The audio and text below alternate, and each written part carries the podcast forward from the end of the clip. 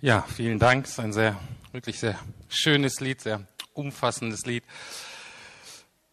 Ich habe letzte Woche angefangen, über ein Erbstück zu reden.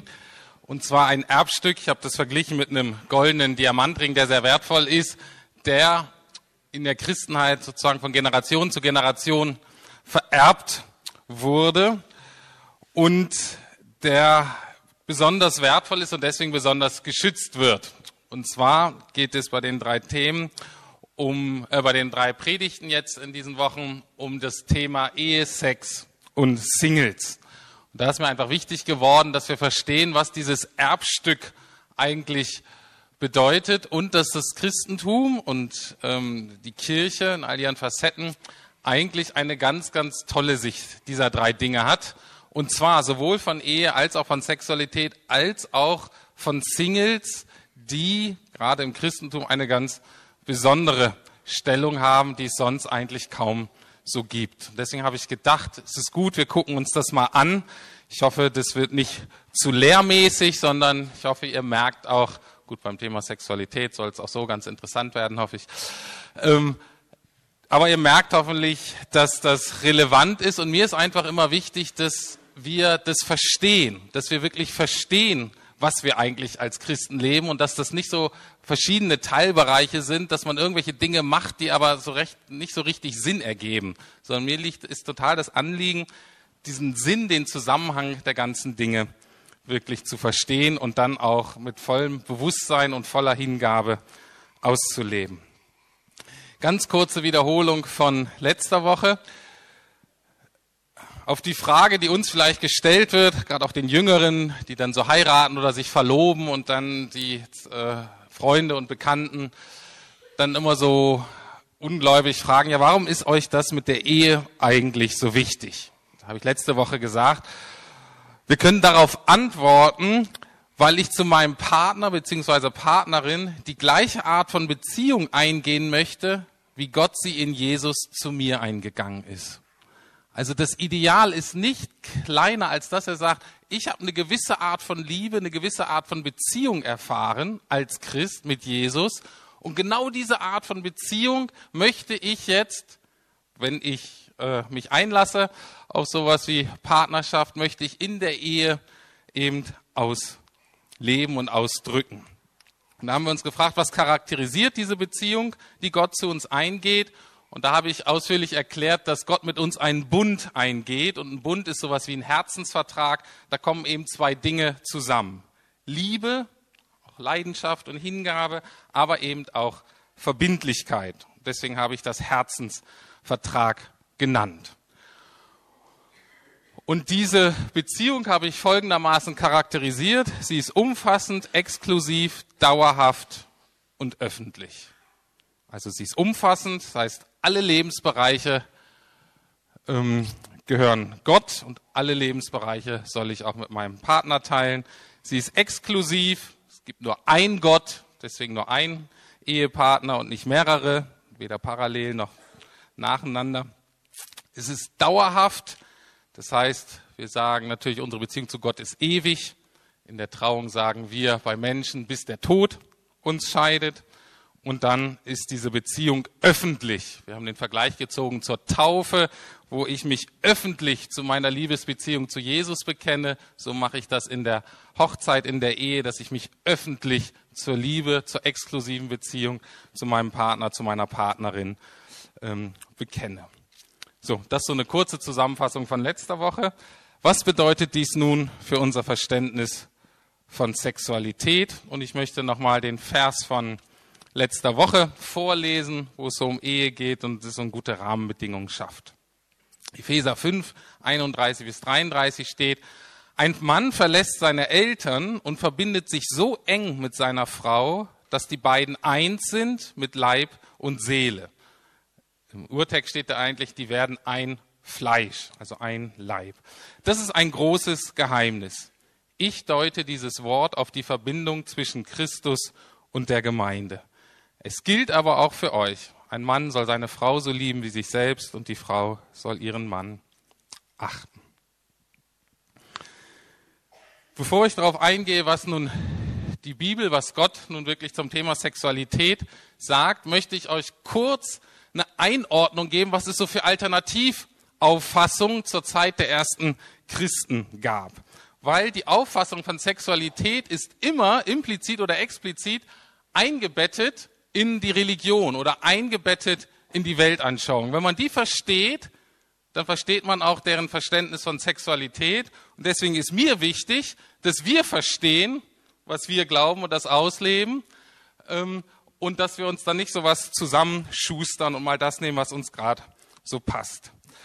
Und wenn wir uns diese Theorien aus dem ersten Jahrhundert mal angucken, dann merken wir, so viel Neues gibt es da eigentlich nicht. Was ähnliches ähm, haben wir heute auch.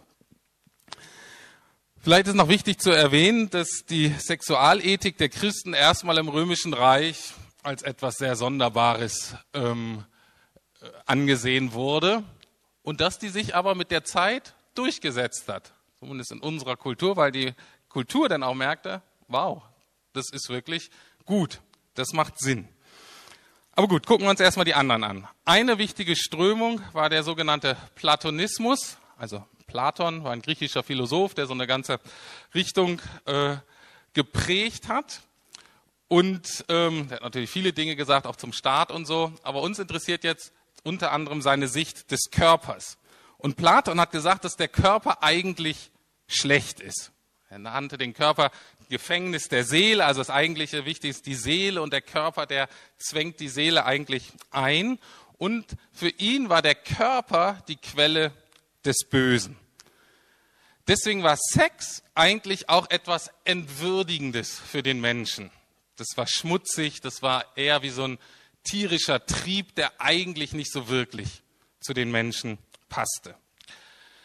Sex konnte deswegen auch nur wirklich erlaubt oder gerechtfertigt werden, wenn es darum ging, Kinder zu kriegen. Also Sex an sich war eigentlich minderwertig und schlecht, aber es diente dem höheren Zweck, eben Kinder in die Welt zu setzen. Und für die Griechen war es dann einfach wichtig, gute Bürger denn zu produzieren. Diese Überzeugung hat sich leider relativ früh auch in die Kirche, ähm, in der Kirche manifestiert und hat sich da eingeschlichen und hat sich auch relativ lang gehalten. Heutzutage sind jetzt nicht mehr so viele Leute von dieser Theorie überzeugt, aber ich merke immer wieder, dass viele Menschen, wenn auch nicht aus theoretischer Überzeugung, rein praktisch diese Haltung zu ihrem Körper oder zum Thema Sexualität haben. Aber nicht, weil sie äh, von Platon geprägt sind, sondern eher aufgrund ihrer familiären Prägung, weil das irgendwie komisch war, man konnte nicht richtig äh, drüber reden.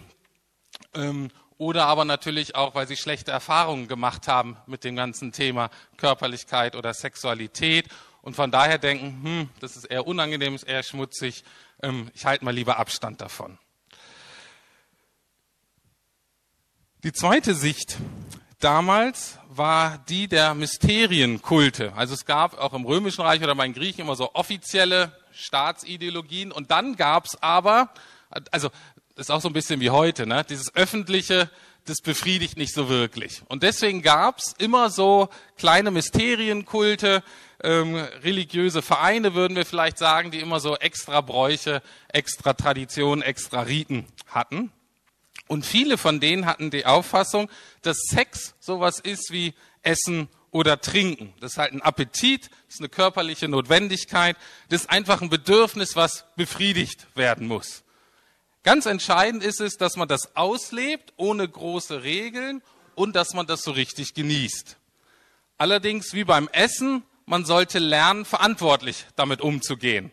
Also ähm, nicht zu viel, nicht zu aufschreiben, ist nicht zu übertreiben sozusagen. Aber ansonsten ist es einfach da ausgelebt zu werden. Und ich würde sagen, das ist die Sicht, die viele unserer Zeitgenossen oder wenn ich jetzt meine Freunde oder Bekannte mal sehe, die eher eine materialistische Weltsicht haben, also ist natürlich jetzt keine Mysterienkult mehr heutzutage, aber eine materialistische Sicht von Dingen haben, die würden sagen, Sex gehört einfach zum Leben dazu, man macht es einfach, hofft, dass es klappt und dass man Spaß dabei hat, man versucht es zu genießen und man versucht es auch nicht zu übertreiben irgendwie, aber ansonsten ja, gehört das ganz normal zum Leben mit dazu und muss nicht weiter eingeengt werden. Es geht so um die körperliche Bedürfnisbefriedigung. Eine dritte Sicht, die heute auch sehr aktuell ist, inwieweit die äh, in der damaligen Zeit relevant war, weiß ich nicht. Vielleicht kennt sich da jemand besser aus, ist so eine ganz romantische Vorstellung von der Sexualität. Es geht so darauf zurück, dass während im Platonismus und manchen Kirchenauffassungen der Körper die Quelle des Bösen war, ist bei der Romantik die Gesellschaft mit ihren Regelungen und Normen Quelle des Bösen. Und die Sexualität ist eine ganz wichtige Aktivität, die eigentlich ausgedrückt werden möchte, die sich ausdrücken möchte, aber dies, äh, die Gesellschaft und wahrscheinlich auch die Kirche unterdrückt das. Und das ist dann eben schädlich. Das ist so die Meinung, die uns auch ganz oft in der Kunst oder in den Medien einfach vermittelt wird. Mensch, die Sexualität ist somit das Allerwichtigste, was du hast. Und es ist ganz, ganz wichtig, immer wieder neue, kreative, vielleicht auch ungewöhnliche Formen des Ausdruckes zu finden, weil nur dann findest du dich eigentlich selbst und deine Identität. Und das ist auch so die Richtung, die immer wieder denkt, ähm, na, das mit dem Jesus, das war ja eigentlich, also es ist ganz interessant, das sind oft Leute, die denken, Mensch, Jesus war eigentlich ein toller Mann und der hatte ja ähm, sehr hohes Selbstaktualisierungspotenzial. Ne? Der ähm, hatte wirklich äh, viele Dinge, die ihn sehr interessant machen. Die können dann nicht kapieren, das kann doch nicht sein, dass der keinen Sex hatte. Das kann doch nicht sein, dass der das nicht ausgelebt hat. Und deswegen gibt es immer die unterschiedlichsten Theorien darüber, wer da als Frau wohl im Leben von Jesus gewesen sein sollte. Ähm, das sind auch die Leute, die uns immer, die so ein bisschen Sorge um uns Christen haben, wenn wir zu viel von Enthaltsamkeit reden, sagt, hör zu, macht das nicht, das tut euch nicht gut. Ähm, wir machen uns Sorgen um euch, drückt euch aus. In der Populärversion geht es bei der Romantik dann eher so um die Suche nach der großen Liebe, nach dem Seelenverwandten, so ein bisschen die Hollywood-Version in allen möglichen, mehr komischen oder mehr tragischen Varianten. Und da ist so die Grundaussage, Hauptsache, die lieben sich alles andere ist eigentlich egal. So, das so ein bisschen als Einordnung, was uns vielleicht sonst so in der Gesellschaft begegnet. Und jetzt, was sagt nun die Bibel dazu? Was ist Gottes Sicht auf die Sexualität? Und da wird uns auffallen, dass uns einzelne Aspekte wieder begegnen, aber eben in einem anderen Bezugsrahmen. Nämlich auch, wie die Ehe soll auch die Sexualität Gott und die Beziehung zu uns widerspiegeln. Das ist ganz, ganz entscheidend. Und das wollen wir jetzt verstehen. Und dazu habe ich vier Aspekte rausgesucht, die oder mit denen wir praktisch in unserer Sexualität was ausdrücken, was auf was Größeres hinweist, nämlich eigentlich auf die Liebe und auf die Beziehung zwischen Gott und uns. Erster Punkt. Sinn von Sexualität. Aufgabe der Sexualität. Der erste Punkt ist, dass wir Mitschöpfer sein können. Also ähnlich wie im Platonismus ist auch da sozusagen die Fortpflanzung ein wichtiger Punkt, aber die Begründung ist vollkommen anders. Gott schuf den Menschen mit einem Körper und das war sehr gut. Ne? Den ganzen Schöpfungsbericht steht immer sehr gut, sehr gut. Und es gibt überhaupt keinen Anhaltspunkt, weshalb man sagen würde, als es dann zum Körper kam, ist nicht mehr so gut. Auch das mit allen seinen körperlichen Empfindungen und Erregungen ist es sehr, sehr gut. Und die Bibel hat eine extrem hohe Sicht des Körpers. Ich möchte das mal an einer Stelle deutlich machen. In 1. Korinther 6, Vers 20. Und zwar hat das nicht im Rahmen der Schöpfung zu tun, sondern gerade in einer sexualethischen Diskussion. Paulus ein ähm, Missionar, ein Theologe, der die, eine Gemeinde in Korinth gegründet hat, schreibt nach einiger Zeit an die, weil die das nicht verstanden haben mit der Sexualität und weil es da drunter und drüber geht.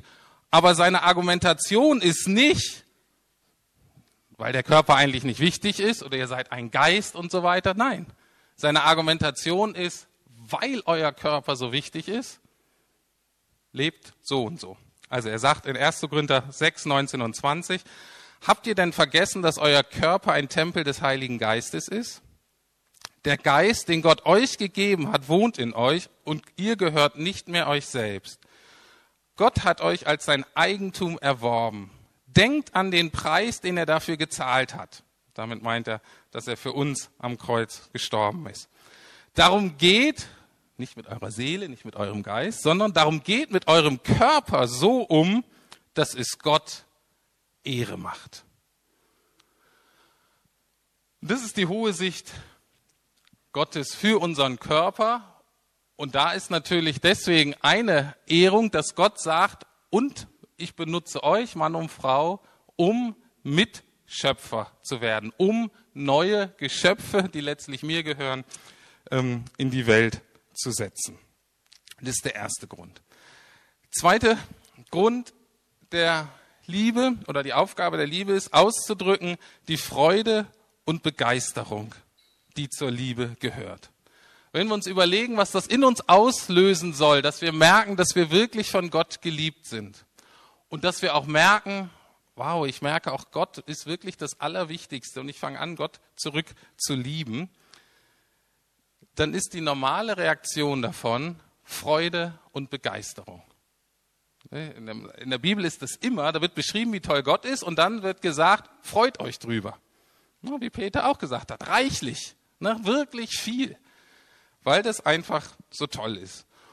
Und diese Begeisterung, diese Freude soll halt in der Sexualität ausgedrückt werden. Wir müssen uns ja vorstellen, meine, es gibt manche Theorien, die sagen, unsere Sexualorgane und Funktionen funktionieren erst seit dem Sündenfall so, damit sie uns in die Irre führen. Vorher war das alles irgendwie, keine Ahnung, entspannter.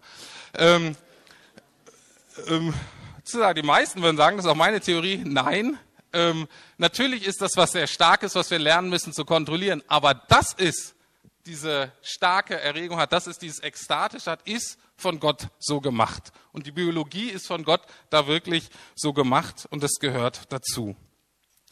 Natürlich kann man da nicht so gut drüber lehren. Ähm, deswegen zum Beispiel das Hohelied der Liebe, da braucht man dann eher Poesie dafür. Aber wenn man das durchliest, ist das eigentlich so ein Lobgesang auf eheliche Liebe.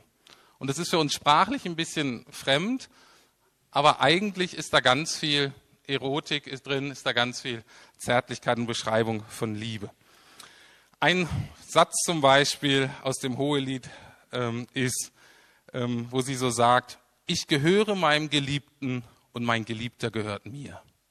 Und es ist so eingebettet in so einer ganzen Szene. Und dann bringt es das so auf den Punkt. Ich gehöre meinem Geliebten und mein Geliebter gehört mir. Aber auch das ist nur ein Hinweis auf noch was Größeres. Sexualität in ihrer Freude, ja sogar in ihrer Ekstase, ist ein Vorgeschmack auf den Himmel.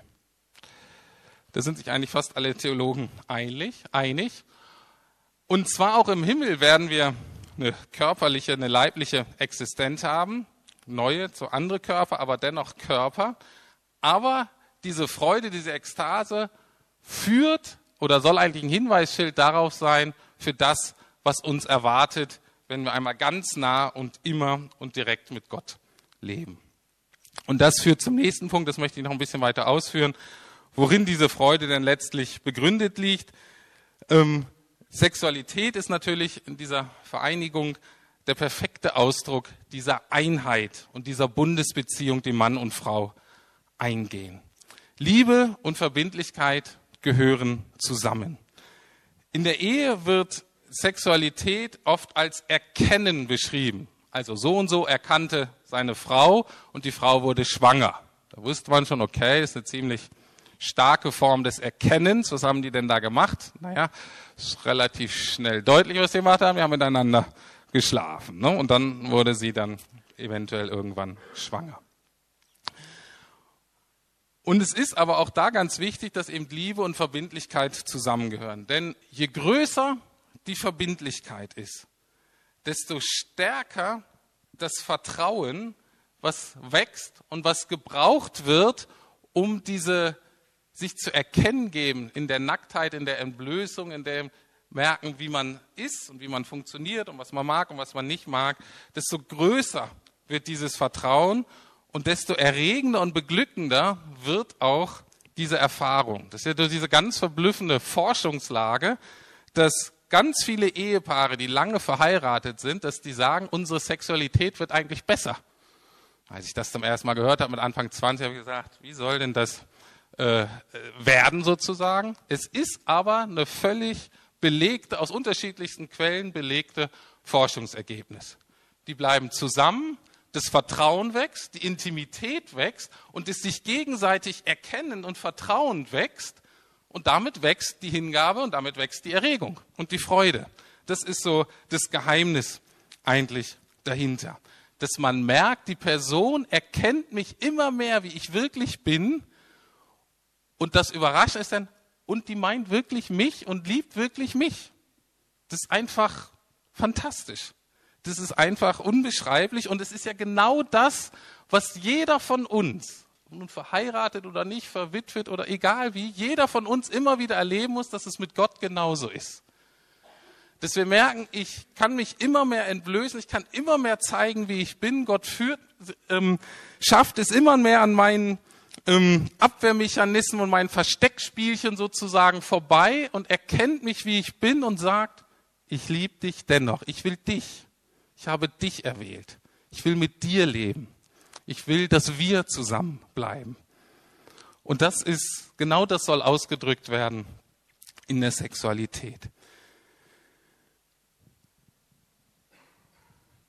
Und auch diese Einheit und diese Liebe hat noch, hm, hat noch eine andere Dimension, die ähm, ja, noch schöner ist eigentlich, aber da fehlt mir dann so ein bisschen die Kreativität äh, und vielleicht auch die Erfahrung, das so ganz auszudrücken. Deswegen sage ich es erstmal so ein bisschen theologisch und hoffe, das macht irgendwie Sinn.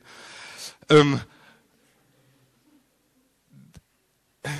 dieser Ausdruck der Einheit und der Vereinigung ist eigentlich letztlich ein Abbild des Lebens und der perfekten Liebesbeziehung, die die Gottheit mit sich hat, die die Trinität mit sich hat. Drei Personen, die in völliger Liebe zueinander, miteinander leben. Vater, Sohn und Heiliger Geist. Man könnte sozusagen sagen, dass diese drei ständig und gegenseitig ihre Liebe, ihre Freude und ihr Leben ineinander ausgießen und miteinander teilen und austauschen. Und die Hoffnung für uns ist, eben auch die Hoffnung auf dieses nächste Leben ist das, was wir jetzt nur so ab und zu vielleicht mal erfahren und was wir aber auch erfahren müssen und sollen und dürfen schon in diesem Leben, dass wir merken, wir werden mit hineingenommen in diese unfassbare Liebesbeziehung, dass wir mit hineingenommen werden in diese perfekte Liebesbeziehung, die die drei haben. Und unsere Hoffnung ist im nächsten Leben, dass wir da dann völlig eintauchen, völlig Teil werden ohne aber unsere eigene Identität dabei zu verlieren. Das ist übrigens ein Grund, weshalb die meisten Theologen sagen, dass es im, Sex, im Himmel keinen Sex mehr gibt. Warum? Ist nicht mehr nötig. Sexualität ist sozusagen der Hinweis darauf, ist eine Art Vorgeschmack für das, was kommen wird. Paulus sagt, wenn denn das Vollkommene da ist, braucht man dieses, den Schatten oder das Hinweisschild dafür nicht. Vielleicht ein kleiner ähm, schwacher Vergleich. Ihr wollt nach München und macht euch auf den Weg und irgendwann habt ihr so ein schönes Richtungsschild, so ein Richtungsweise und da steht drauf nach München und vielleicht noch irgendein Pfeil und dann sagt ihr, ah, hier ist München. Ne? Und dann bleibt ihr hier und vielleicht ist da gerade noch eine schöne Landschaft, das Schild steht vielleicht in einer schönen Landschaft und ist irgendwie ganz nett und dann richtet ihr euch da ein von diesem Hinweisschild nach München. Und so ist das so ein bisschen, wenn wir uns, wenn Sexualität sozusagen zum Ziel in sich wird und wir uns da uns einrichten, dass unsere Sexualität so das Wichtigste werden. Das ja genauso töricht. Und ihr sagt, ihr wollt ja nach München. Könnt ihr vielleicht mal kurz Rast machen, könnt die Rast auch genießen, aber eigentlich wollt ihr nach München, eigentlich wollt ihr euer Ziel erreichen und so ist es auch mit uns. Eigentlich unsere tiefste Sehnsucht für immer und ausdauernd ist eben dann gestillt, wenn wir letztlich bei Gott ankommen. So, das ist der dritte Grund, dritte Funktion der Sexualität. Und jetzt noch der vierte, den habe ich erst vor kurzem so richtig verstanden. Ähm, zwar hat Tim Keller aus New York das gut erklärt und dann habe ich es verstanden. Ähm, und zwar sagt er, in der Ehe funktioniert die Sexualität wie eine ständige Bundeserneuerung. Das muss ich jetzt kurz erklären. Ich habe gesagt, dass jetzt die Eheschließung wie die Taufe ein öffentlicher Vertrag, also ein Bundesschluss ist. Und wie das so ist, solche wichtigen Verträge oder solche wichtigen Abkommen, die werden in regelmäßigen Abständen immer mal wieder gefeiert oder die werden bestätigt oder wenn die Beziehung irgendwie so ein bisschen in die Brüche gegangen ist, dann werden solche Bundesbeziehungen auch mal erneuert. Kurzer biblischer Hinweis. Das fünfte Buch Mose zum Beispiel ist eine Bundeserneuerung des zweiten Buches Mose. Das heißt, im zweiten Buch Mose hat das Volk Israel den Bund geschlossen mit Gott am, Volk, äh, am Berg Sinai, haben die zehn Gebote gekriegt und dass er sagt, wir gehören jetzt zusammen. Ihr als Volk, ich als Gott, wir gehören zusammen. Und dann wurde das so beschlossen. Dann gab es 40 Jahre Wüstenwanderung und von der Generation, die das, diesen Bund geschlossen haben, waren die meisten nicht mehr da, sind gestorben. Das heißt, im fünften Buch Mose hat Gott gesagt, jetzt seid ihr eine neue Generation, jetzt müssen wir wieder neu einen Bund eingehen. Aber es war praktisch kein ganz neuer Bund, sondern es war ein erneuerter Bund. So ähnlich haben wir was heute. Ich habe ja gesagt, ein Bund beschließt immer die Wichtigkeit einer Beziehung. Zum Beispiel ist jetzt so, wir als Deutsche haben ja eine ganz besondere Beziehung zu Frankreich. Ne, da haben sie sich entschieden, ja, das soll, äh, das ist wichtig, auch für die Zukunft. Und ich glaube, jetzt gibt es einmal im Jahr so einen Tag, wo das wieder gefeiert wird, wo daran erinnert wird, wir Deutschen, wir Franzosen, aufgrund unserer Historie und so weiter, ist ganz wichtig, dass wir gut zusammenarbeiten, dass wir gut zusammenhalten. Und deswegen wird dieser Bundesschluss sozusagen dann nochmal wieder dran erinnert und gefeiert. Wir kennen das aber auch in unserem christlichen Leben. Und zwar, was ist denn die Bundeserneuerung unserer Taufe? Was würdet ihr sagen?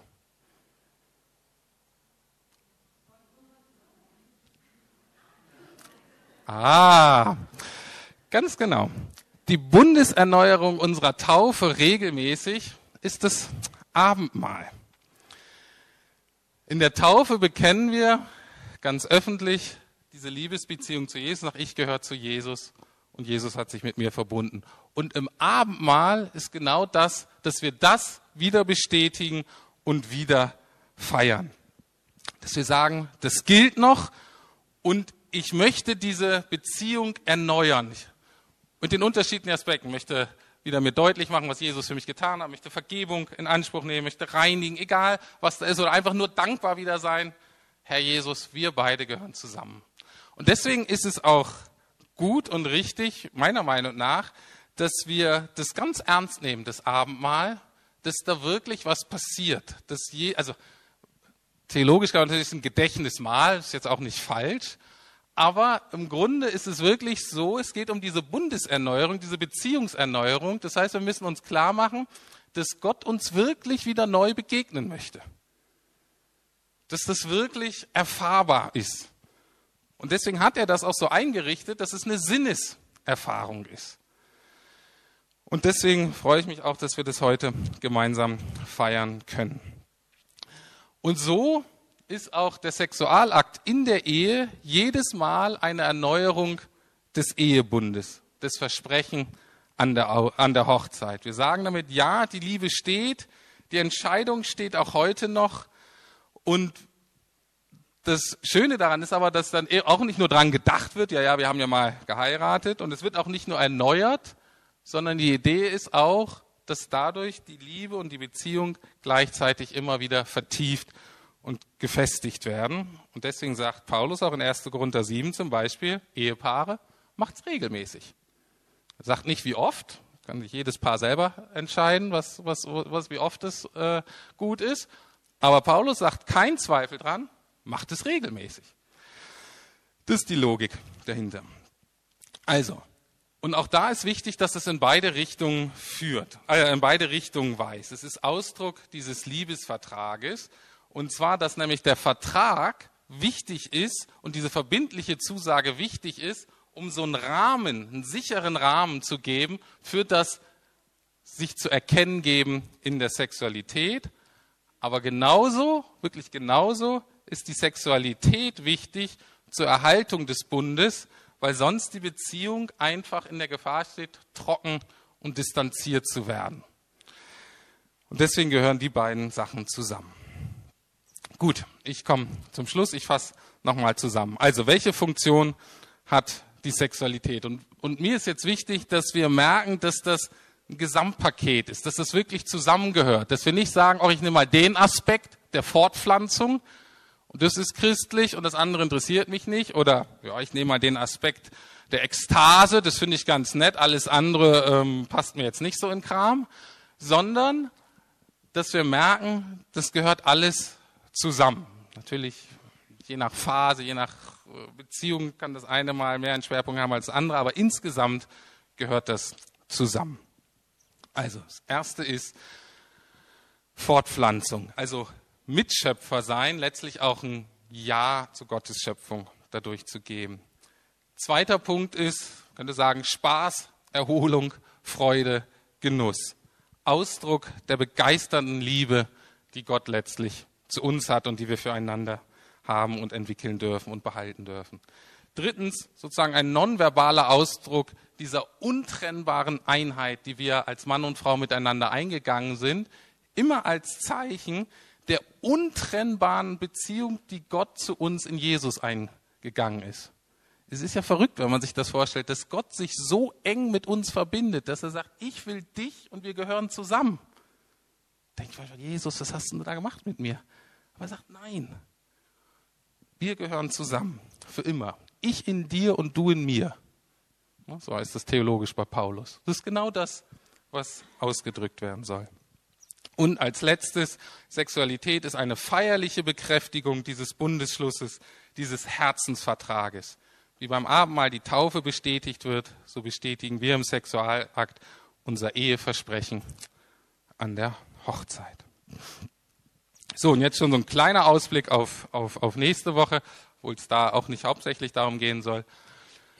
Aber ich hoffe, deswegen macht es auch Sinn, warum Sex innerhalb dieser Logik wirklich auch nur in die Ehe gehört.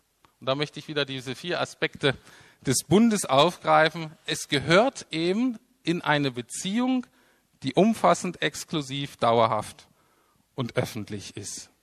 Und gerade das Umfassende ist ganz entscheidend, ich denke für die jüngere Generation, dass Gott sagt, also wenn du Sex haben willst, wenn du diesen körperlichen Teil der Beziehung haben willst, musst du dich vorher entscheiden, auch dein ganzes Leben mit dieser Person zu teilen. Dich ganz abhängig von ihr zu machen. Das ist ja dieser Ausdruck der Ehe.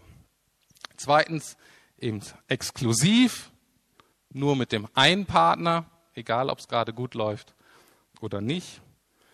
Dauerhaft, halt in einer Beziehung, wo wir sagen können, bis der Tod uns scheidet und nicht solange es gerade läuft oder solange es gerade spannend ist. Und drittens mit dem Partner, zu dem ich mich öffentlich bekannt habe. Und das ist in unserer Kultur das Standesamt und oder die Kirche. Gut, soweit meine Ausführungen zum Thema Sexualität. Wenn ich das so sage, gehe ich natürlich nicht davon aus, dass wir das alle immer so leben ne, sondern äh, wir alle haben so unsere Schlagseiten, wir alle haben so unsere Schwächen und erliegen der Versuchung in der einen oder in der anderen Richtung. Deswegen empfehle ich euch immer wieder den Korintherbrief, weil der toll ist. Der einen Gruppe sagt er, Leute, ihr müsst mehr Sex haben. Der anderen Gruppe sagt er, Freunde, wie eure Sexualität aussieht, das muss mal ein bisschen eingeschränkt werden. Ne? So, es geht in beide Richtungen. Und auch wir haben hier als Gemeinde, als Gruppe alle möglichen Ausschattierungen und Herausforderungen.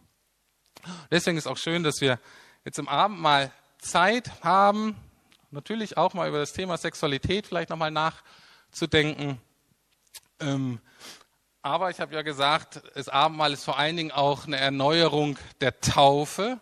Das heißt, dass alle die, die wir getauft sind, uns nochmal überlegen, na, wie sieht meine Beziehung eigentlich gerade zu Jesus aus? Und wäre es nicht gut, mir mal ein bisschen Zeit zu nehmen, um zu sagen, hey, die ist eigentlich irgendwie mir aus den Augen geraten, die leidet gerade. Deswegen ist vielleicht heute Morgen auch ein guter Zeitpunkt, auch diese grundlegende Beziehung, Liebesbeziehung nochmal zu erneuern. Und dazu ist eben auch immer wichtig, Vergebung in Anspruch zu nehmen oder Jesus das so auszudrücken.